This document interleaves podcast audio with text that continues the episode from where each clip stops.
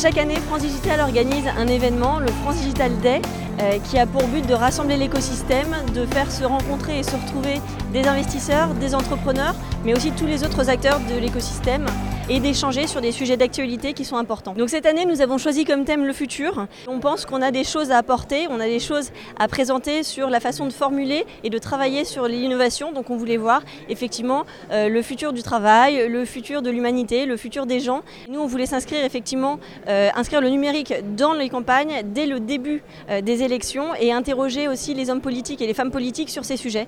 Donc on en a profité effectivement pour inviter de nombreux politiques et pour pouvoir les sensibiliser sur le sujet du numérique et les faire réagir sur nos problématiques.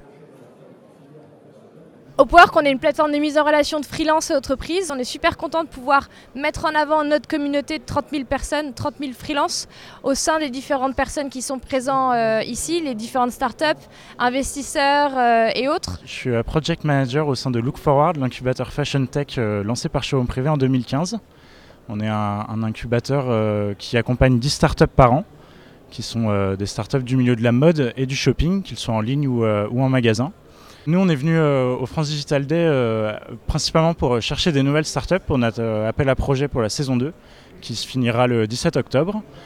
on est venu aussi présenter diverses initiatives du domaine de la fashion tech en France, notamment ces robes ici qui ont été faites par Clara Daguin et Anastasia Ruiz en collaboration avec Sculteo.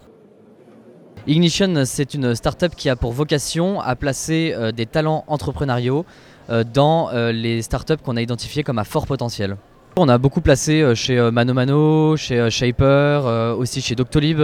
On est ici parce qu'on a été invité et parce qu'on a à vocation de rencontrer un maximum d'entrepreneurs, de fonds d'investissement pour leur proposer nos services. On est ici venu chercher des entreprises du digital qui veulent accélérer leur développement commercial. Donc on recherche des startups du B2B euh, qui apporte de l'innovation en interne à Oracle et aussi euh, qui aide à transformer nos clients euh, dans leur propre transformation digitale.